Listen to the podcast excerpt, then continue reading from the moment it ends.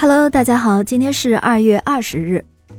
我们今天经常可以看到各种带货直播，主播们都使出浑身解数去介绍产品，促成销售。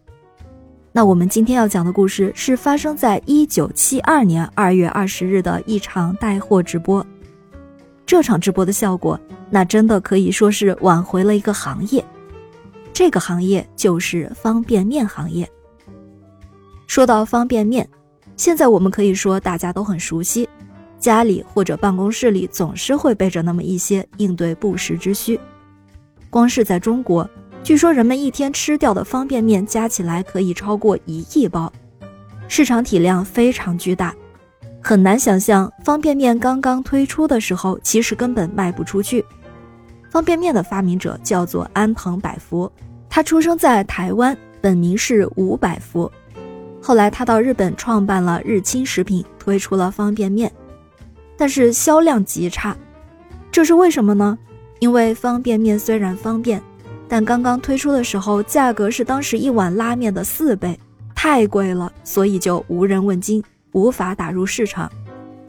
为了提高销量，吴百福就想办法。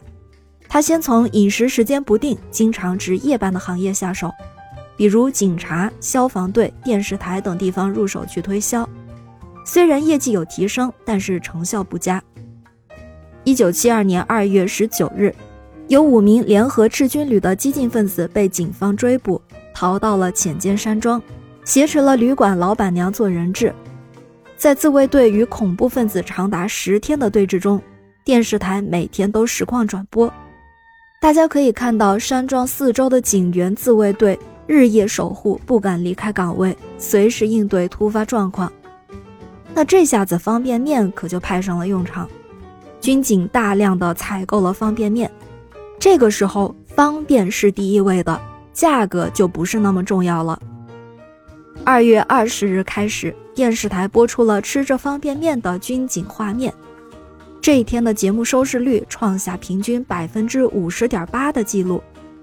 人们从电视上看到方便面，感觉非常新奇，开始向商店询问有没有卖的。虽然贵，但是也要买来尝尝看。一夜之间，方便面就变成了人气商品，被抢购一空。销量起来了，也带动了方便面的生产。这生产量一大，成本也就大大降低，价格也就变得平民化了。方便面的生意一下子进入了良性循环。二月二十日这天的直播虽然不是有意去带货，但是在方便面的历史上，这天是方便面起死回生的日子，是真正把方便面带火的一天。感谢您收听今天的故事，咩咩 Radio 陪伴每一个今天。